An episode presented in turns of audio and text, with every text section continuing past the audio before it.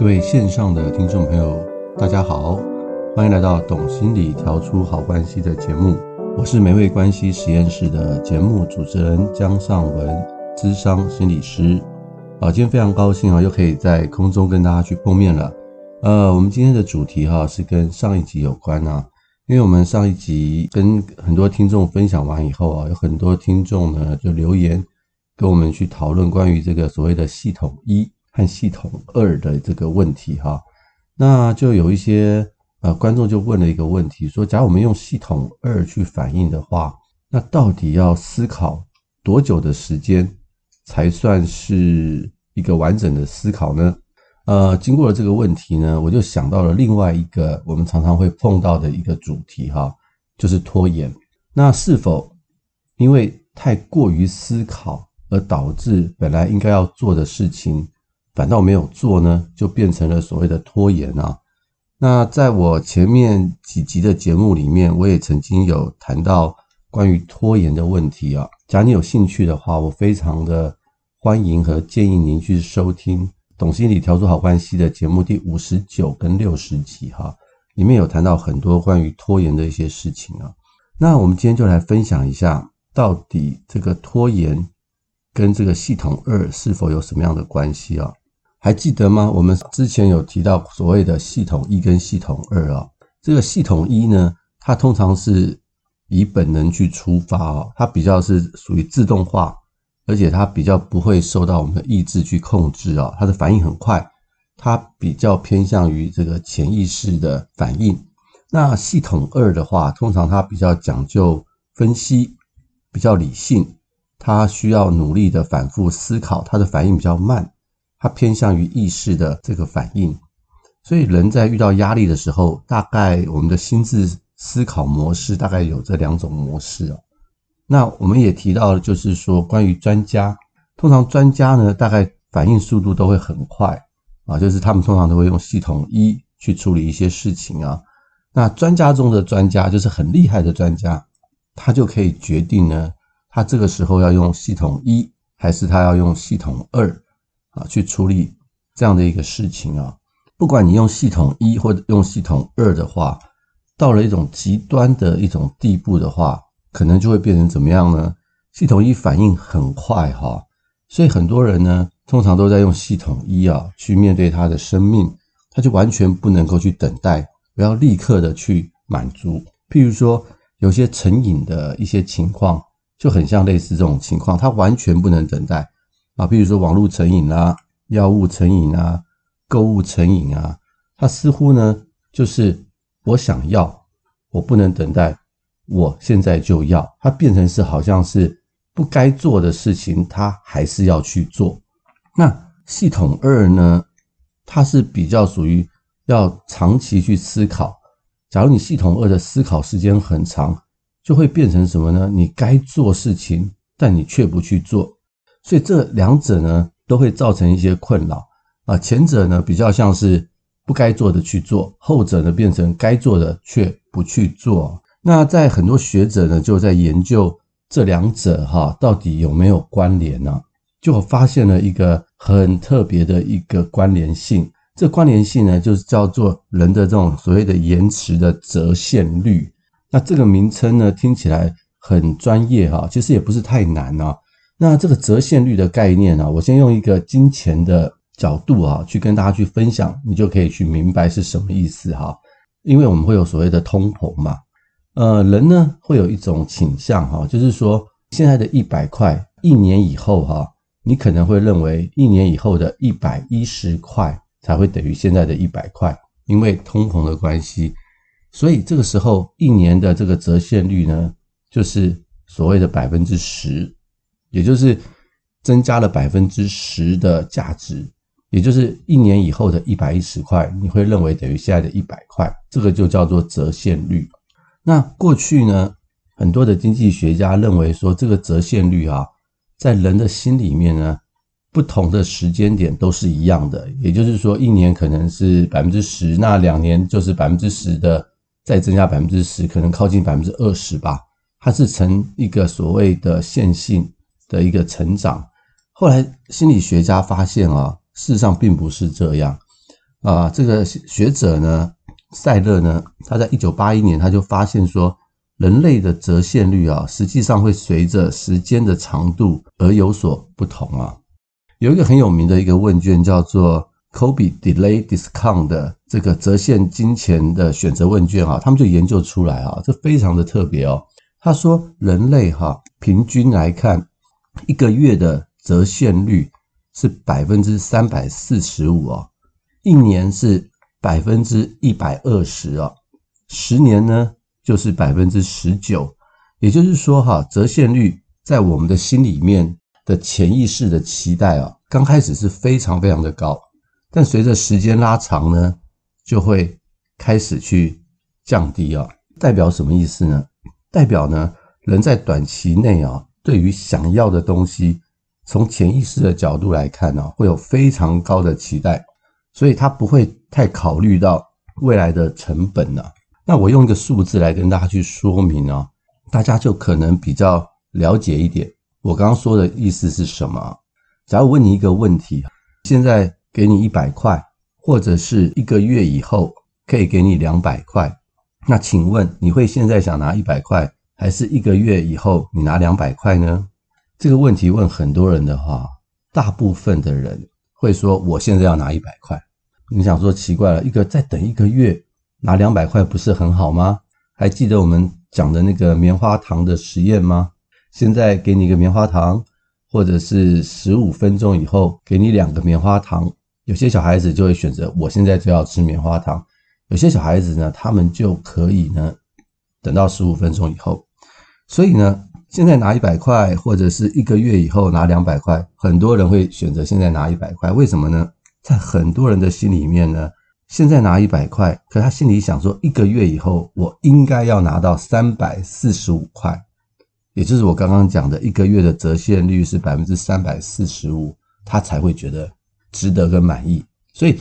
假如低于这一个。三百四十五块的话，他就不会选择一个月以后去拿两百块，他会选择我现在就要拿一百块。另外一个问题，我可以问大家，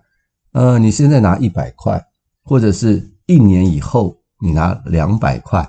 你会选择哪一个呢？啊，大部分的人的选择是，哦，那假如是这样的话，我现在不要拿，我一年以后我要拿两百块，很吊诡，对不对？啊，为什么呢？因为根据这个折现率问卷的平均结果，一年是百分之一百二十，意思就是在我们的心里面是想的，一年以后我可以拿到一百二十块，就会符合我心中的折现率哦。那这样一年以后可以拿到两百块，那我当然要等到一年以后才拿两百块。所以哈，这个就相当的吊诡，对不对？这个听起来不太理性啊。可是我可以跟你说，这就是我们心中的潜意识的折现率。所导致的结果，也就是越短期的时间呢，我们的折现率越高；时间一拉长呢，折现率自己会去计算，自然就变低了。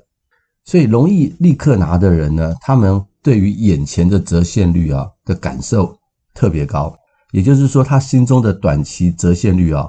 可能比一般人的平均啊还来得高，非常的多。所以高到他觉得我就是现在拿才是划算。所以在很多的研究当中呢，就会发现呢，所谓的高折现率的人呢，他们反映出来很多生命中一些不好的行为啊，这是有研究的哦。一般来说，高折现率的人啊，他们比较不开心，也比较不成功，他们比较胖，原因是什么？吃很多嘛，因为吃是一种食欲嘛，很容易从这个食欲当中得到满足。为了要满足食欲呢，就会吃很多，吃很多的零食，所以就容易胖嘛，容易负债。为什么？容易去刷卡啊？这啊，我现在要买这个包啊，我现在就要买这个这个电子产品啊，现在有信用卡，先刷了再说啊。所以这一类折现率高的人呢，负债也比较高，饮酒量也比较高。原因很简单，因为他们没有办法去面对现在心中无法得到满足的压力。因此呢，可能转为喝酒，免除心中的挫折。因为整个生命的关系，他们的薪水也比较低，在婚姻当中呢，也比较容易离婚呢。所以你可以看到，高折现率的人呢，其实有很多的问题哦。低折现率的人呢，通常会想想自己现在在做什么，未来会做什么，他们通常会去想到所谓的因果关系，他们比较稳定，他们的反应不会那么的及时，他们会想到未来，也就是他们的折现率哈没有那么高，所以他们未来跟现在不会差太多，因此现在的诱惑不会强到立刻要去做，反而能够停下来去想一想。所以高折现率的人哈，假如他立刻去做的话，他就会变成所谓的享乐鬼，那他就变成不应该做的事情呢，他就要去做。那拖延的话也是一样，为什么呢？因为拖延的人呢，就是他现在要做的事情呢，他不去做，为什么？因为他现在要去做的话，他就要付出代价，付出辛苦的代价。那这个辛苦的代价，他不愿意去付，因为不快乐。因为折现率就是我想要，我想得到我快乐的事情。相反的，就是我不想做我不快乐的事情，所以我不想做我不快乐的事情，我等于是我现在想要享乐，所以变成该做的事情啊，不去做就变成了拖延了。享乐跟拖延呢，哪一个容易去解决哈？一般来说哈，享乐比较容易去解决，为什么？不要给他就好了，不要享乐就好了，限制他的金流，不准用信用卡，然后不准吃东西，然后用一些不同的方法去限制。戒酒啊，或者是戒毒哈，这些东西都是有一些方法可以把他的想要的东西给拿掉，或者是用一些其他的方式去取代。他往往呢，他比较容易去很实际的去面对。但是拖延这个问题，因为它比较隐性一点，而且拖延不会造成立即的伤害，它的伤害是在后面。所以拖延的这种要付出的代价呢，它因为时间的拖延。代价是在后面，所以他其实很多时候他可以找的理由很多，所以他其实是不容易改变的。坦白讲哈，在很多研究当中哦，就是说每五个人大概就有一个人有拖延的习惯。那这些有拖延习惯的人呢，百分之九十的人都想要改，但是却是很难去戒掉啊。所以我刚刚跟大家去分享，假如你对于拖延，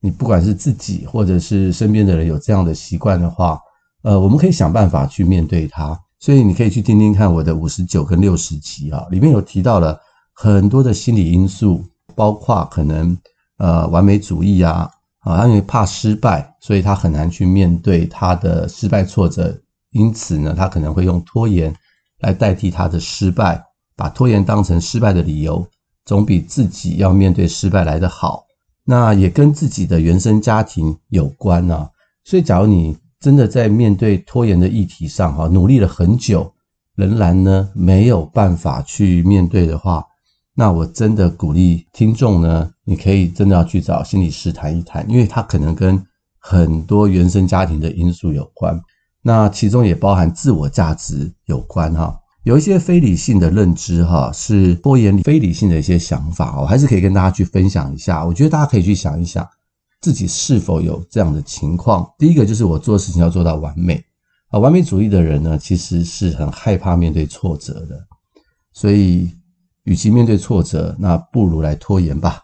或者是我做什么事情就应该轻而易举，不费力气啊，这个就是我刚刚所说的高折现率的一个现象，因为他想要得到很快的满足，所以他就会觉得说，这件事情我一做就要立刻得到非常好的效果，假如没有的话。就不是符合我心中的预期的期待，所以我不要做，就会变成这个样子。也就是所谓的做事情轻而易举，不费力气就可以达到。好，我不做什么比失败的风险更安全，就是不想要有挫折。另外一个就是没什么是我做不到的，这个也是跟高折现率有关，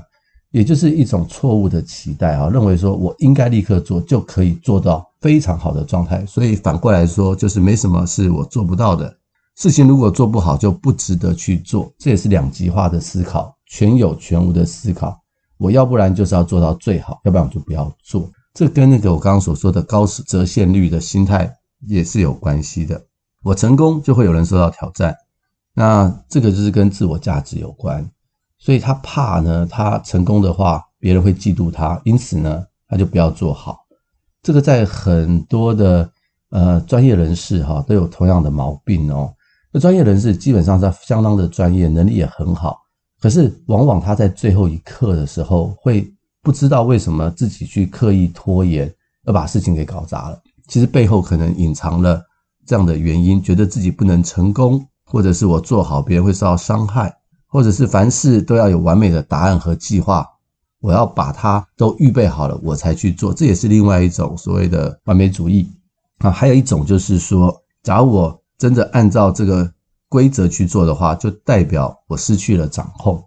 所以我不要按照这个常规去做。因此呢，我就可能会拖延，或者是按照我自己的方式去做，结果不小心就造成了这个拖延了。所以以上呢，都是一些拖延者的内心的一些非理性的一些认知啊。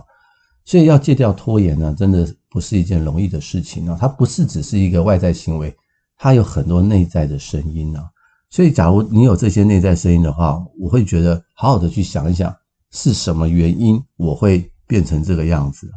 那讲到这个拖延的话，我觉得在接下来的几分钟里面，我可以跟大家去分享，我们怎么样去看待拖延这件事情啊？或许可以帮助到很多听众去面对这个不好的习惯啊。大家要去理解啊，就是我们人类对时间的概念啊，并不是一开始就是有所谓的时钟的概念。早期的人类呢，他们没有时钟嘛，对不对？他们就是日出而落，日落而息嘛，所以他们通常对于时间的概念不是太清楚。所以当时呢，他们可能是对于完成一件事情来取代几点几分要做到什么事情，他们可能有一个很大的工程，他们大概会估计啊，可能需要多少时间，但是不会太精准，那他们就会尽力的去做啊。把一件事情做完，剩余我要几点钟做完。所以以前的人呢，可能他们比较是以事件为一个单位，将一件事情做完或做到一个段落，啊，看到的是所谓的成效。那现在的人呢，因为生活忙碌，啊，不排除是因为我们有每一个人都有钟表，所以几点几分该做什么事情。所以现在的人会讲究有没有效啊，效率。那因此呢，人类呢，从这个所谓的事件的时间观点，变成了现在的钟表时间哈。其实很多人会适应不来了。那很多人适应不来的时候呢，他的内心呢的主观时间哈跟不上所谓的客观时间，所以他就会造成所谓的拖延啊。那另外一个就是我上一集有提到，因为现在的人呢处在一种高效率、速食的一种状态。所以人呢会很忙啊，然后也很容易分心呢。那因为分心的话，效率反而变得慢。那又因为分心呢，该做的事情又做不好，所以拖延呢就变成更容易发生的一个现象。所以因此面对拖延的话，哈，可能我们就要从这两个事件时间或者是啊钟表时间来看待这样的一个东西啊。有很多的研究呢。会告诉我们说怎么去面对拖延哈，就是我们不要把它具体化。什么叫做具体化？就是说你不要在心里面去想这个东西，想是没有用的啊。我想做一件事情，对于拖延者而言，他就是会继续拖下去，所以想是没有用的。一定要把它具体化，变成是我要做什么，或者是我做了什么，这才是一个重点。很多的学者会建议把大目标啊，把它切成很小很小的目标。那一次呢，只要完成一个小目标就好了。那另外呢，这个小目标到底要花多少时间去完成呢？不要贪心，十五到三十分钟就好了。这就可以去破除呢，有一些人呢会说啊，我要做这个 project 啊，我要把这件事情做完，我需要五个小时，我只要五个小时，我专心的做，我就可以把它做完了。那重点是，这五个小时永远都不会出现，因为拖延的人，他们很容易分心，所以他们的时间都分散掉了，就不会有五个小时的时间出现。所以呢，十五到三十分钟是一个很好的一个工作时间，也就是我就把我的时间设定在十五到三十分钟，我就专心做，然后我做一个小目标，这就是所谓的瑞士乳酪法。为什么想到瑞士乳酪？哈，不知道大家有没有吃过哈？那种比较大块的乳酪，中间都有一个洞一个洞，对不对？那那一个洞一个洞的意思就是说，你呢就把握一些零碎的时间，十五分钟就赶快做一点，三十分钟就赶快去做一点，不要预备一个很长的时间，就会比较容易看到目标一个一个的去完成。另外呢，具体化还有另外一个就是找朋友跟你一起做，告诉朋友你的目标，请朋友呢可以催促你，或者是跟朋友一起做，你做你的，他做他的，就会有一种彼此鼓励的一种感觉。假如我们利用这种时间的概念的话，就会变成说，我不是一直在看我完成了多少，而是我专心的在十五分钟里面，我做到多少就是多少，因为。很多拖延者呢，他们常常心里面一直在想的东西是：我还有多少东西没有完成？因为想到这件事情呢，压力就会很大，因此呢就不想做了，因为比较没有成就感。所以很多学者就会建议，要改善拖延的话，不是你做了多少，或者是你还有多少没做，而是我们只要专注在十五到三十分钟里面去做自己该做的一些事情。有一个学者呢，他也提出一个方式，我也觉得蛮好的，就是把痛苦的事情跟快乐的事情放在一起做。有一个拖延者呢，他说呢，他每次他想要做一些事情的时候，他就会想去看他最喜欢看的科幻小说。那他一看科幻小说，一看了以后呢，他就觉得心里面很多的内疚。为什么？因为该做的事情没做，他现在正在享乐。后来他突然想通一件事情，说：“哎，干脆我先去。”做这个事情十五分钟之后，我就可以来看这个十五分钟的科幻小说，当成是自己的鼓励。因此，他就这么做。诶，他就因此克服了他的拖延习惯啊，也就是先苦后乐。工作完之后看小说，然后呢，用这个看小说的事情啊，来鼓励自己已经完成的事情，而不是一直困扰在那些还没有完成的事情上面。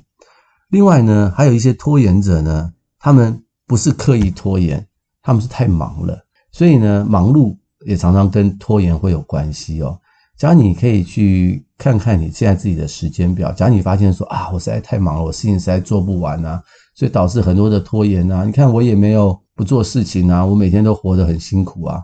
假如是这样的话哈，很多学者就会建议说，你要把一些事情交办出去，因为你太忙了。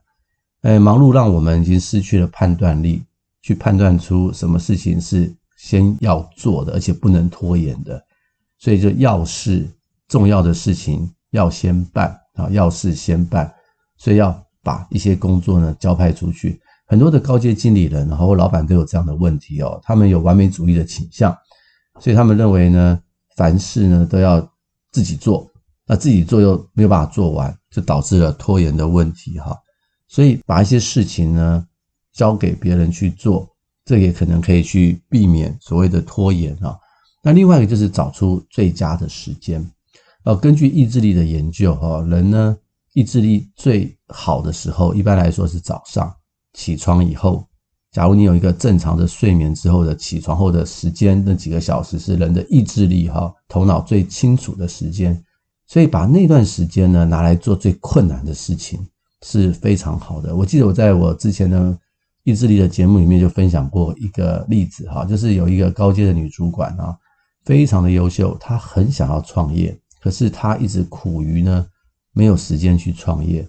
他说呢，他每一次弄完小孩以后都已经晚上十点了，他开始想要去弄他自己的创业的工作，结果呢用了两年的时间呢都没有办法把事情做好。后来他开始。看了一些意志力的书哈，他并不是一个拖延的人哦，他很想做，但是一件事情拖了两年，他也很沮丧。后来他发现说，诶，人呢在早上的时候呢精神是最好的，因此呢他就跟他孩子一起去睡觉啊，早早九点十点就入睡了。他比他的孩子就早两三个小时起来，早上五点就起床。然后呢，他发现那时候精神最好，他就开始弄他自己的工作。他只花了两个月呢，就把他的公司给。创办起来了，那现在是一个非常成功的企业家，就是他这这个是他自己亲身的经历哈，所以你去选择一个你最佳的时间，你去完成你的这个目标，就不会一直被一些想要做却一直做不到的一些事情所拖延，让自己呢觉得非常的沮丧啊。那很多人就会问我说：“哎，那这个高折现率，这个就是我的潜意识啊，我要怎么去改变呢？让这个。”我的高折现率变成比较低折现率，让我可以免于诱惑呢？啊，坦白说，潜意识的东西呢，它有很多的方式可以去处理它。那之所以会有这种潜意识呢，可能跟原生家庭有关的。那我就会建议你可以找心理师谈一谈，或者是呢，假如你现在就有这种感觉哈，就是觉得自己是一个比较高折现率的人的话，我会觉得你可能就要去想一些不同的方式去面对这个内心的潜意识，从意识的层面呢去着手。比如说，你可以看一些啊如何不要拖延的书啊，找朋友一起讨论。也就是说，我们把一些潜意识的东西把它意识化啊，潜意识的东西把它意识化以后呢，潜意识的影响力它就会下降了。当然，假如你是因为原生家庭的议题，你自己努力过了，也觉得还是很难去面对，那就需要找心理师谈一谈。也就是说，哈，高折现率的这个状况是可以改善的。当我们有觉察到这一点的时候，我们就可以去改变它，就可以不要受到它的一个困扰。那我个人呢，也是看了这些研究以后，就发现说，哦，原来有这么一回事哈。就想，我心里就常常想说，诶，我是一个高折现率的人，还是低折现率的人呢？事实上，当我这样想的时候，诶，我似乎就比较想到未来更多，而不会只是因为眼前的诱惑去做一些我不该做，或者是我该做却不去做的一些事情呢。所以我觉得就是有差。当我们更能够去了解自己是不是一个高折现率的人，我们就能够有勇气去。面对它，希望今天的节目能够给予观众一些更好的一些资讯。那也希望这些资讯呢，能够协助到各位以及各位的朋友，更能够去面对及时享乐或者是拖延的习惯。啊，那希望这个节目能够给大家一个更丰富的心理维他命。也欢迎您呢继续收听和分享我们的节目给更多的人。那我们下回空中再见，拜拜。